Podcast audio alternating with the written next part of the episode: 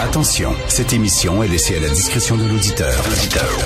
Les propos et les opinions tenues lors des deux prochaines heures peuvent choquer. Peuvent choquer. Oreilles sensibles s'abstenir. Richard Martineau. Martino. Un animateur pas comme les autres. Richard Martineau. Cube Radio. Bonjour, bon mardi tout le monde. Merci d'écouter Cube Radio. Wow, ça punch la page couverture du Journal de Montréal ce matin. Je me demande, est-ce qu'ils ont photographié l'intérieur, le contenu d'une assiette ou l'intérieur d'un bol de toilette? Je sais pas, excusez-moi, là, je sais qu'il est tôt pour faire ce, ce, ce, ce genre de gag-là, mais la bouffe qu'on présente, qui est servie dans les CHSLD, ça ressemble à ce à quoi ça ressemble quand ça sort. Vraiment, là. C'est absolument dégueulasse. Les CHSLD, qu'on se le dise, ce sont des mouroirs.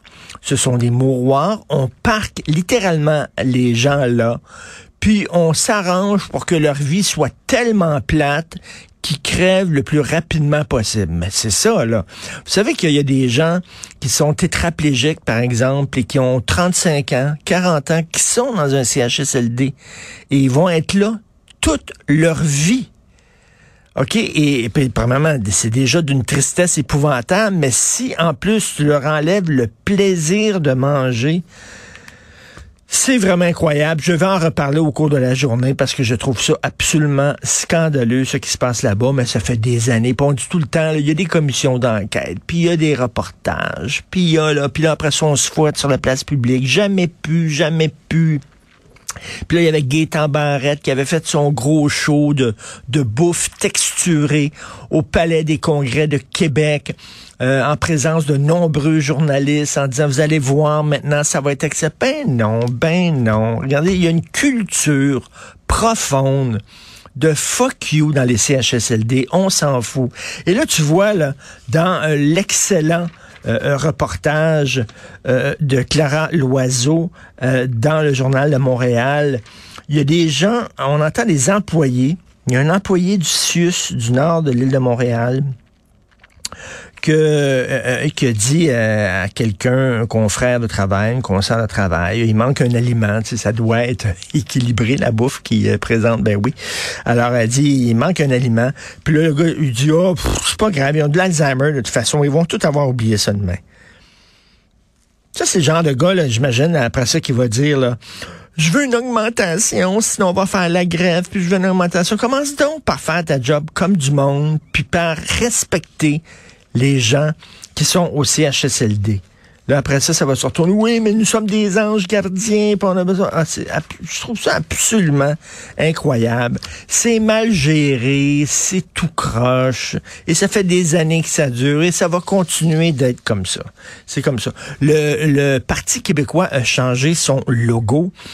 Est-ce que ça va changer quoi que ce soit? Ça me fait rigoler, moi, un peu, là, des, des entreprises, des fois, là, qui tirent le diable par la queue, puis ça fonctionne pas très bien, puis leurs ventes ont baissé, ou je sais pas trop quoi. Puis là, ils arrivent, on va changer notre logo. Ah! Et je rigolais hier avec Benoît Dutrisac à, à son émission. Je dis, c'est comme, euh, je sais pas, un gars et une femme, ils sont mariés depuis 20 ans, il manque un peu de magie, hein, il manque un peu d'épices dans leur vie sexuelle, et le gars, il dit, je vais me déguiser en gars du gaz. OK, je vais me déguiser, puis là, je vais sonner, puis là, tu vas dire quoi? Puis je vais dire, c'est le gars du gaz.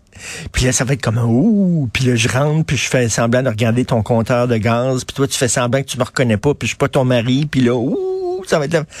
Ben non, c'est pas le gars du gaz, c'est son mari qui s'est mis une, fausse moustache puis une calotte sur la tête. Mais tu elle le reconnaît, là, voyons donc, c'est que, tu alors là, c'est comme, ah, oh, le PQ a changé, nouveau logo. Ça me fait rire toujours, ces, ces changements esthétiques-là.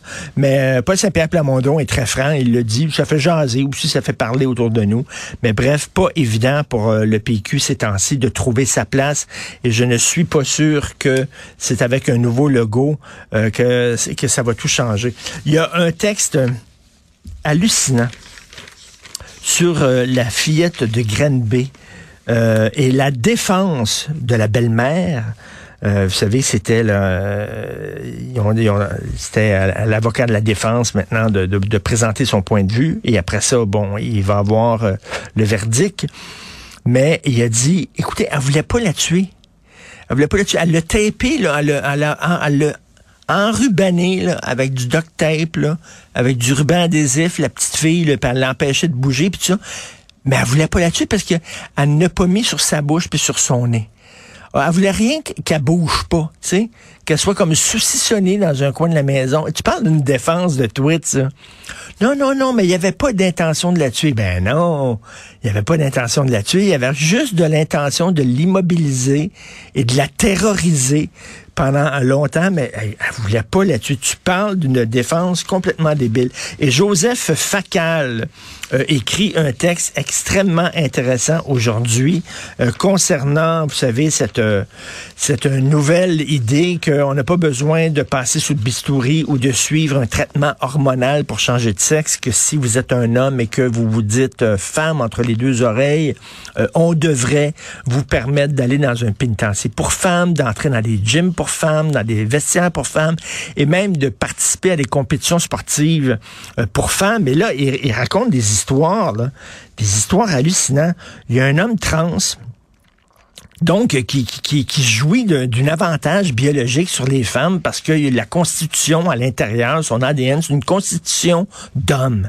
Même s'il se dit femme, euh, il y a une constitution d'homme, donc il jouit d'un avantage.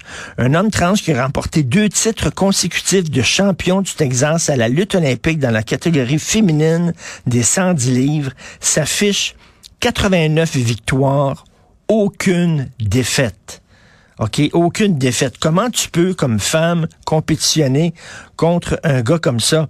Et euh, Joseph Facal parle de Serena Williams, la grande joueuse de tennis, qui avait dit, moi, je peux battre n'importe quel homme. Je suis une super bonne joueuse de tennis. Je peux battre n'importe quel homme. Elle, elle a combattu. Elle a joué au tennis contre un gars qui était 203e au classement. 203e, donc c'est pas fort. Là. Le gars l'a battu les doigts dans le nez. 6-1 paf, le battu les doigts dans le nez. Et Serena Williams, dis, j'ai frappé des coups qui auraient été gagnants chez les femmes et il les a retournés sans difficulté. Savez-vous pourquoi? Parce que c'est un homme. Et qu'un homme, ben, des athlètes de haut niveau, je parle, moi, contre Serena Williams, c'est certain qu'elle me torche, mais des athlètes de haut niveau, euh, les hommes, ben ils jouissent d'un avantage. Puis est-ce qu'on va permettre maintenant ces athlètes-là, et là, c'est au comité olympique de décider, mais c'est pas seulement au comité olympique, là, ça se passe partout. J'avais lu la lettre dans un journal d'une mère que sa fille était une athlète, elle participait à des euh, compétitions athlétiques à l'école. Et elle gagnait souvent des médailles parce qu'elle était très, très bonne. Et soudainement, il y a un jeune euh, qui, lui, bon, sous prétexte qu'il se disait femme, on l'avait accepté dans la compétition féminine. Mais maintenant, c'est tout lui qui gagne les médailles.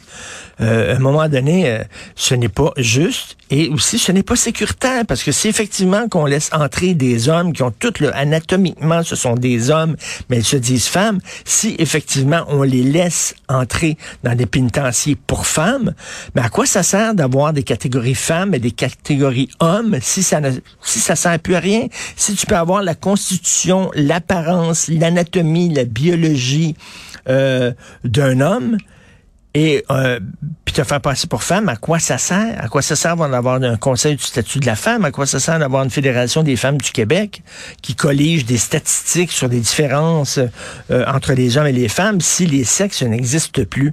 Donc, un texte extrêmement intéressant de Joseph Facal.